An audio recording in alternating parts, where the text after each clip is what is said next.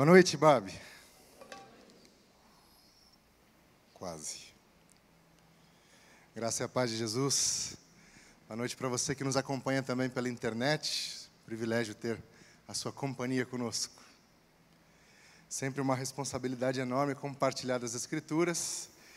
E cá estou eu mais uma vez. Dessa vez eu peço que você me acompanhe numa leitura. Vamos ao Evangelho de Lucas, capítulo de número 1.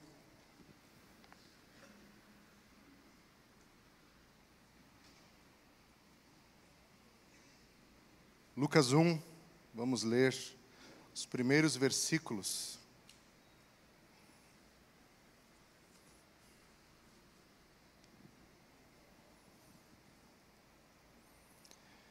Diz assim o texto: Muitos já se dedicaram a elaborar um relato dos fatos que se cumpriram entre nós, conforme nos foram transmitidos por aqueles que, desde o início, foram testemunhas oculares e servos da palavra. Eu mesmo investiguei tudo cuidadosamente desde o começo e decidi escrever-te um relato ordenado, ó excelentíssimo Teófilo, para que tenhas a certeza das coisas que te foram ensinadas. Que Deus nos guie através da Sua palavra. Amém. Existiu uma época no mundo em que o ensino ele era predominantemente oral. A transmissão de conhecimento se dava dessa forma. As pessoas se reuniam, sentavam ao redor de mesas ou se sentavam onde quer que fosse e compartilhavam histórias. Alguém falava, os outros ouviam.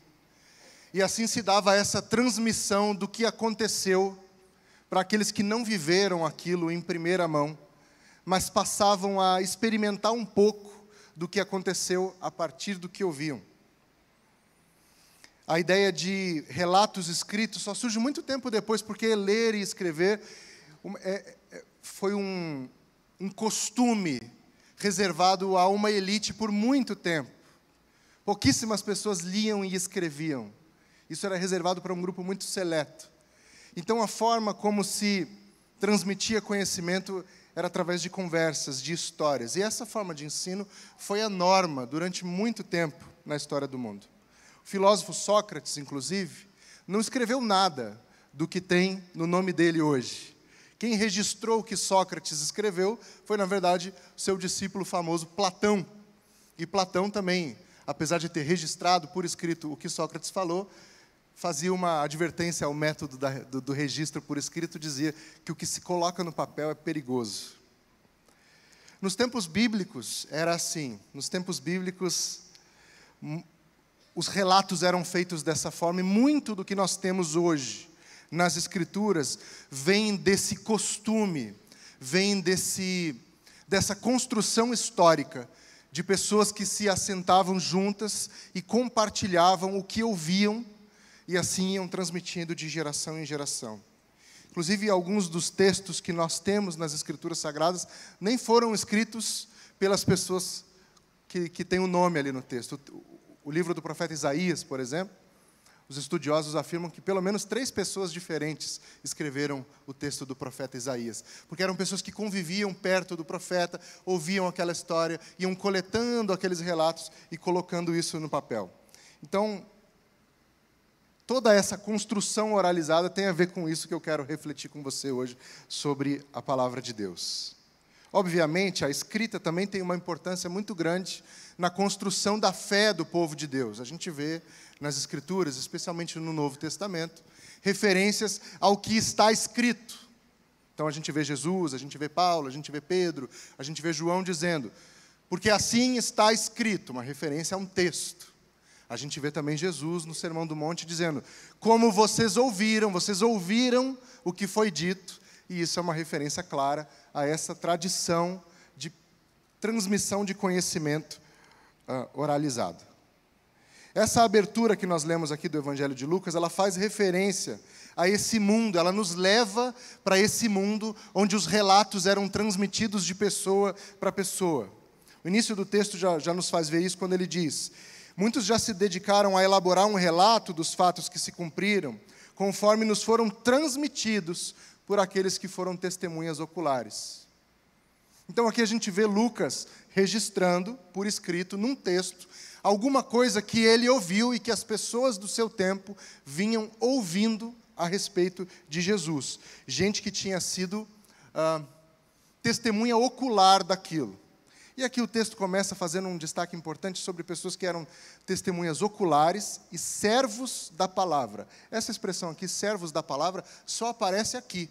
Em nenhum outro lugar do Novo Testamento aparece essa expressão servos da palavra. Isso quer dizer que eram pessoas que ministravam a palavra de Jesus onde passasse. Então Lucas está meio que enfatizando a qualidade das fontes aqui que ele tinha ah, pesquisado. E ele escreve a Teófilo. Você vai ver esse nome também lá em Atos. Alguns uh, comentaristas da Bíblia vão dizer que Teófilo era uma pessoa real, um homem, talvez um, um patrocinador, um mecenas do trabalho de Lucas para fazer esses relatos, esses registros. E alguns vão dizer que é um termo genérico para se referir a qualquer pessoa que se chamasse amiga de Deus, porque é, essa é a tradução uh, literal do nome Teófilo. E aí Lucas vai dizendo assim: Eu, Teófilo, resolvi pesquisar tudo isso. Mas tudo o quê? Tudo o que foi dito a respeito de Jesus. Mas por quê? Por que Lucas se deu a esse trabalho de sair pesquisando coisas que ele ouviu de testemunhas confiáveis? Ele está dizendo que elas eram confiáveis, testemunhas oculares, servos da palavra. Por que ele se deu esse trabalho? Ora, Lucas sabia que a mensagem de Jesus já estava se espalhando. O texto de Lucas é escrito aproximadamente ali entre 60 e 70 depois de Cristo. Então, a vida, o ministério de Jesus já aconteceram. Aquela mensagem já começou a se espalhar. Paulo, Pedro, João, eles já estavam pregando sobre Jesus por onde eles passavam. Então essa mensagem começou a se espalhar. E é muito possível que em alguns lugares essa mensagem tenha começado a chegar de uma forma um pouco distorcida. Porque Lucas sabia, como eu e você hoje sabemos, que não se pode acreditar em tudo que se ouve. Tem um ditado antigo, mas maravilhosamente atual, que diz assim: ele é um trava-língua, então se eu me confundir, você já me perdoe, mas diz assim: quem conta um conto, aumenta um ponto. Eu tive que falar em câmera lenta, porque senão eu me atrapalho, ele trava a língua mesmo. Quem conta um conto, aumenta um ponto. É a premissa de uma brincadeira antiga chamada telefone sem fio. Quem lembra do telefone sem fio? Uma época em que, um, em que os telefones tinham fio. Coisa louca, né? Hoje pensar nisso. Mas é a ideia de que toda vez que a gente transmite uma informação que a gente recebeu de outro, a gente coloca um toquezinho pessoal ali. Não tem isenção nesse negócio. Não tem como você se retirar da história e só transmitir um fato. Você ouve e passa ele para frente a partir de quem você é. Você ouve, adquire aquilo e isso é passado para frente a partir das suas experiências, a partir da sua visão de mundo, a partir do que você acha certo ou você acha errado. E desde que o mundo é mundo, a gente adora um caos. Desde que o mundo é mundo, a gente adora uma história. Desde que o mundo é mundo, a gente adora começar histórias assim, ó. Estão dizendo por aí que eu ouvi dizer por aí que, desde que o mundo é mundo, a gente se comunica assim. Lá atrás isso acontecia também. Estão dizendo por aí que tem um mestre aí curando as pessoas. Estão dizendo por aí que tem um cara fazendo milagre. Inclusive você vai ler nos evangelhos um relato dos fariseus falando assim: estão dizendo, os fariseus falando, estão dizendo que esse homem está subvertendo o nosso povo. O estão dizendo sempre esteve na nossa boca. Porque a gente ouve, a gente assimila e a gente passa para frente. Existe uma máxima na comunicação que diz que eu sou responsável pelo que eu falo, não pelo que você entende.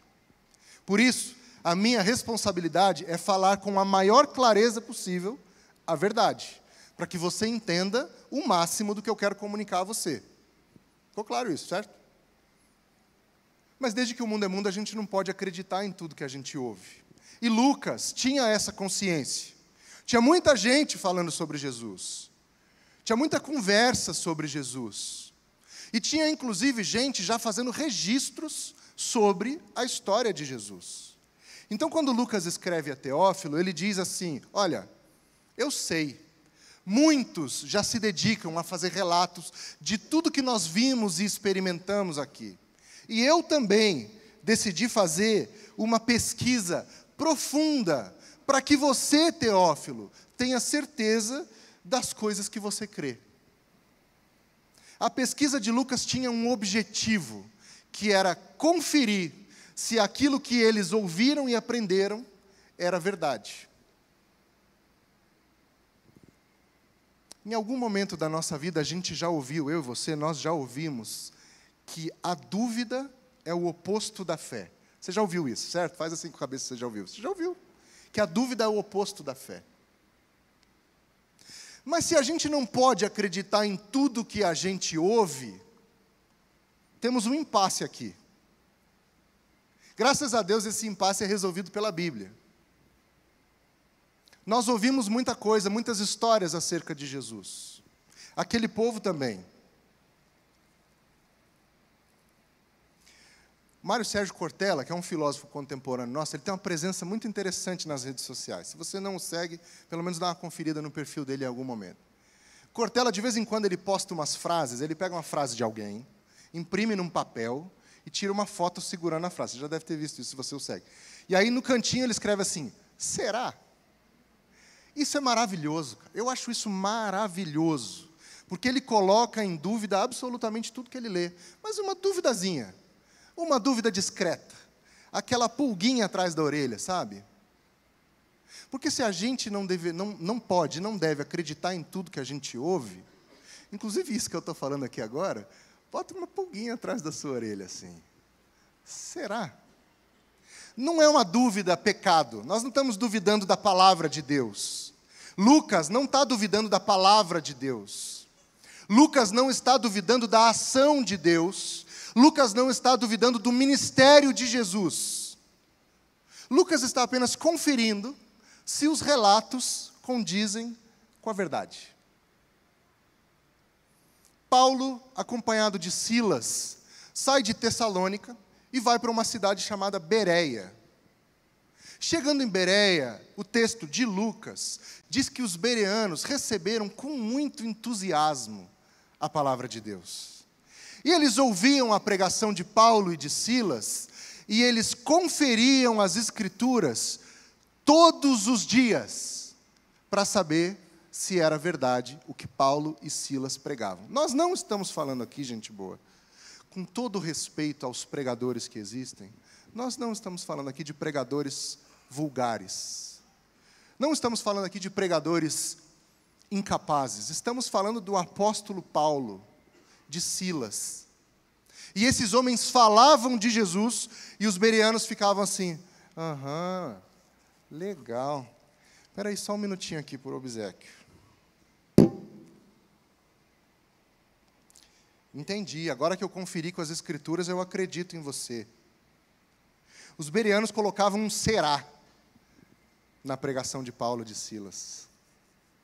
Eles não acreditavam cegamente naquilo que eles ouviam.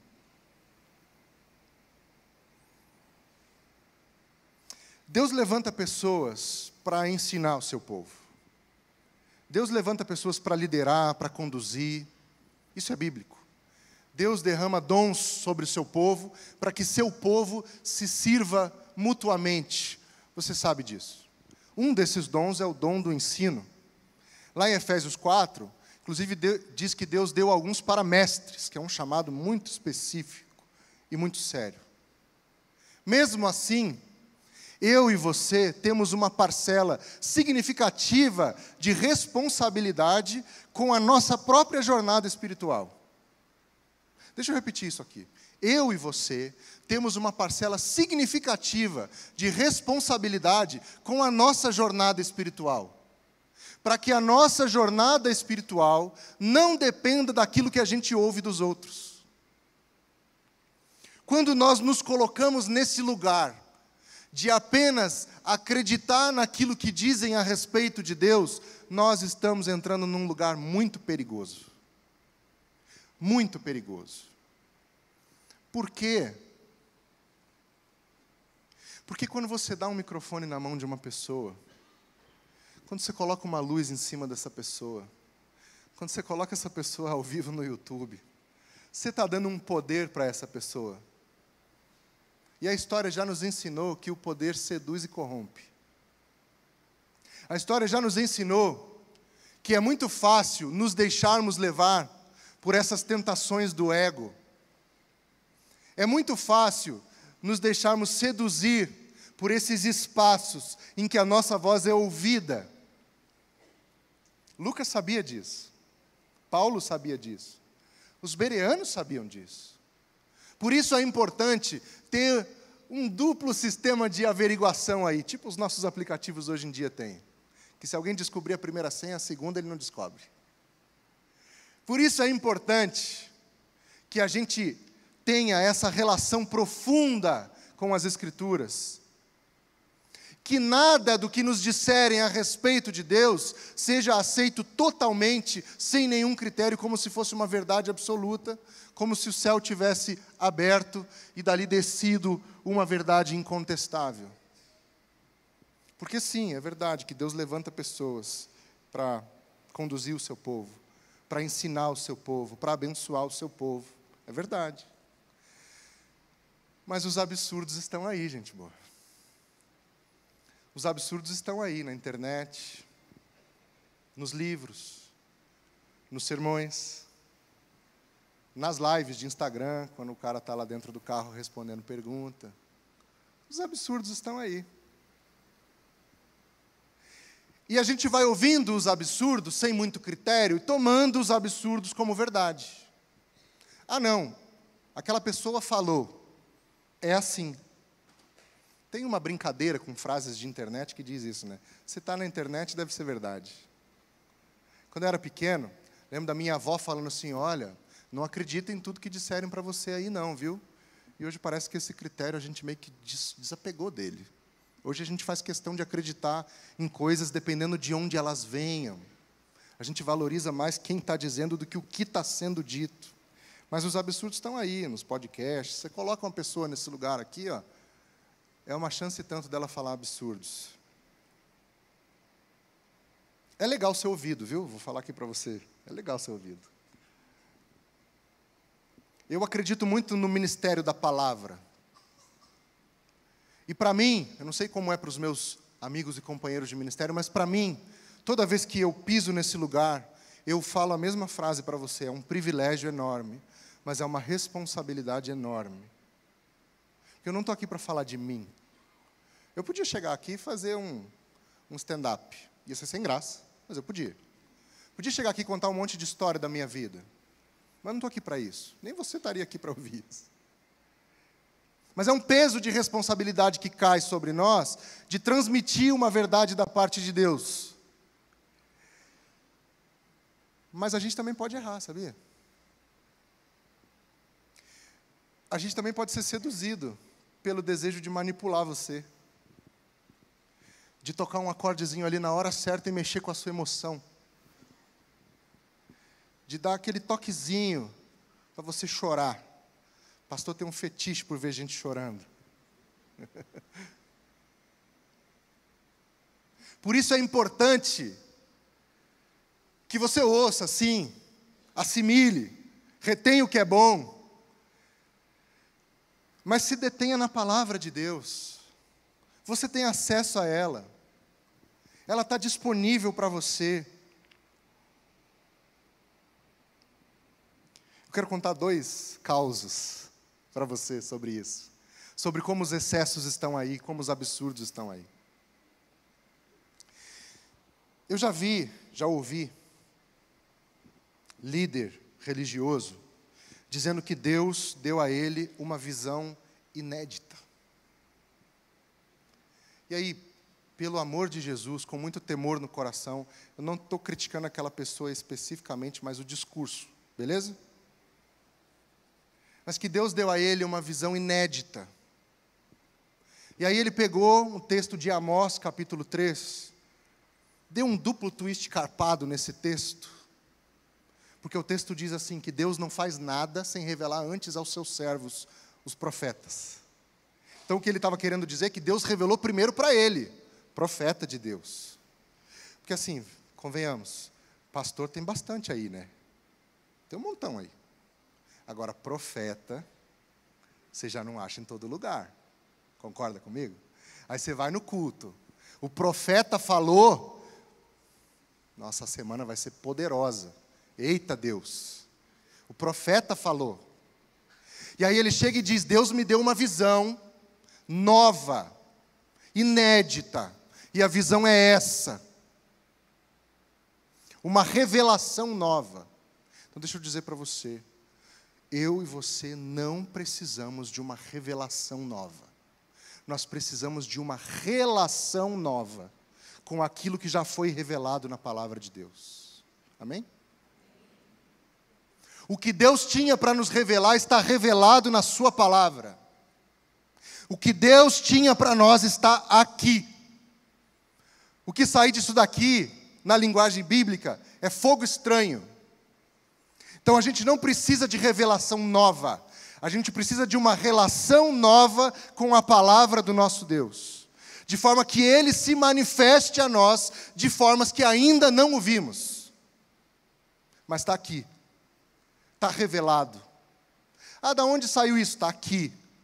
E eu confiro com a minha Bíblia, porque o Espírito habita em mim e há de iluminar o meu entendimento quando eu me aproximo das Escrituras. Não é possível que eu vá ter que depender da interpretação dos outros a vida inteira.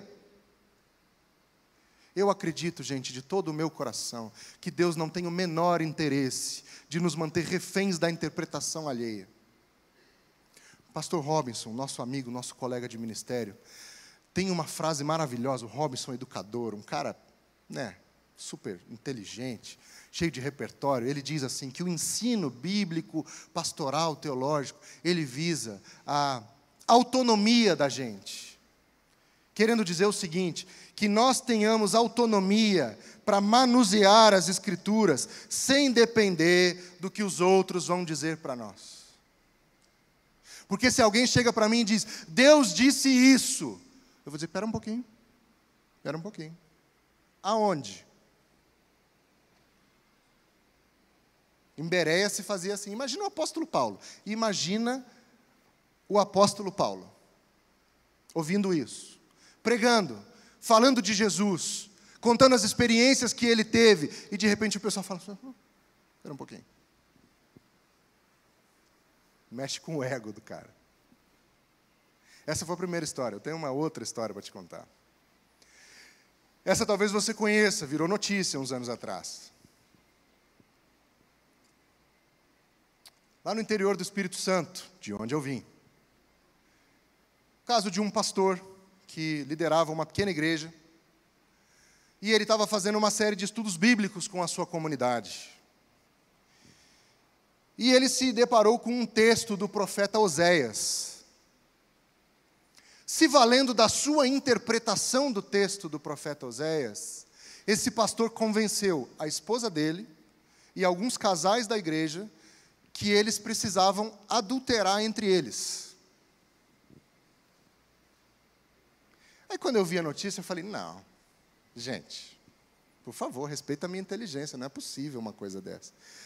Mas não só é possível, como aconteceu, e aconteceu debaixo do seguinte discurso: isso é o que diz a palavra do Senhor. Porque os absurdos, eles estão aí, a gente ri deles, mas eles estão acontecendo, debaixo desse slogan, assim diz a palavra do Senhor. E aí essa notícia espalhou na cidade. Chegou aos ouvidos de algum produtor ou produtora de notícias, que levou uma equipe de reportagem até o lugar. E o repórter chegou e falou: Pastor, me mostra aqui esse texto, por favor. Vamos dar uma lidinha nele junto, porque eu estou muito curioso para achar esse texto. E aí o texto lá de Oséias diz assim: Então, pega uma mulher adúltera, adúltera, acento agudo no U, E o pastor interpretou, pega uma mulher e adultera. Hum, um simples acento fez a diferença na vida de quantas famílias? Má fé, inocência, um erro sincero, jamais saberemos. O fato é que atrás da expressão assim diz o Senhor, é possível esconder os maiores absurdos.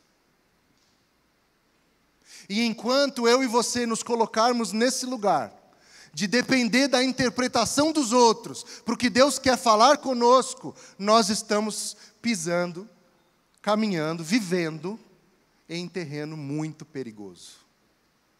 Porque enganoso é o coração do homem. Seduzido pelo poder facilmente é o coração do homem.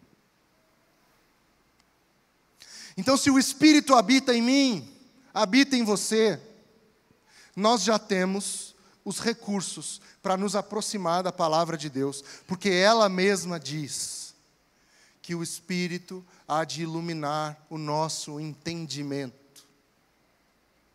O Espírito há de iluminar o nosso entendimento. Como eu disse, eu não acredito que Deus tenha interesse em que alguém nos explique tintim por tintim de tudo que devemos saber. É muito importante que a gente viva em comunidade, que nós participemos desses momentos de celebração coletiva. É importante que a gente participe de cursos bíblicos. É importante que façamos esse esforço de ampliar o nosso conhecimento. É claro que é. As ferramentas estão aí à nossa disposição. É claro que é importante. Mas mais importante do que tudo isso, gente boa, é que você não se permita ser uma peça na mão de ninguém que queira manipular você, em nome de Deus.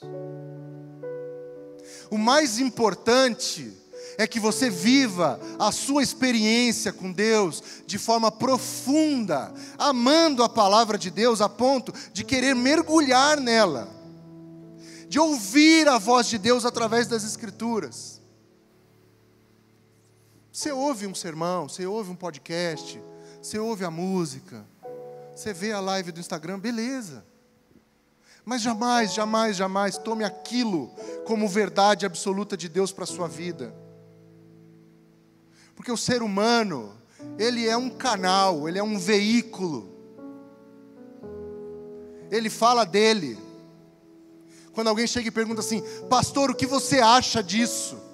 Eu vou falar o que eu acho já passou pelo meu crivo, já passou por tudo que eu vivi, por como eu vejo o mundo, por como eu interpreto a Bíblia.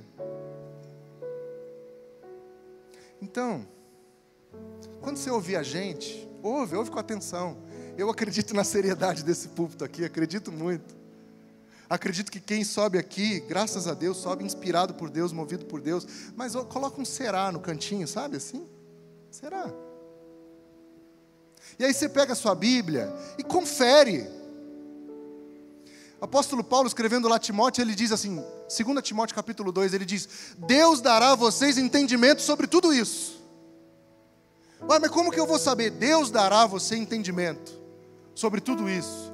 Porque o Espírito que habita em nós ilumina. Imagina que você está num quarto escuro e de repente se acende uma grande luz é o Espírito mostrando para você: é isso aqui. Deus levanta gente para conduzir, para ensinar, para liderar, para ser mestre. Mas habita em você também de uma forma muito singular. Com aquilo que você é, do jeitinho que você é, você se aproxima das Escrituras e o Espírito Santo há de te conduzir. Então eu quero encerrar a minha reflexão com você nessa noite de uma forma muito simples, convidando você a orar comigo, para que eu e você tenhamos aceso dentro de nós esse amor pela palavra de Deus.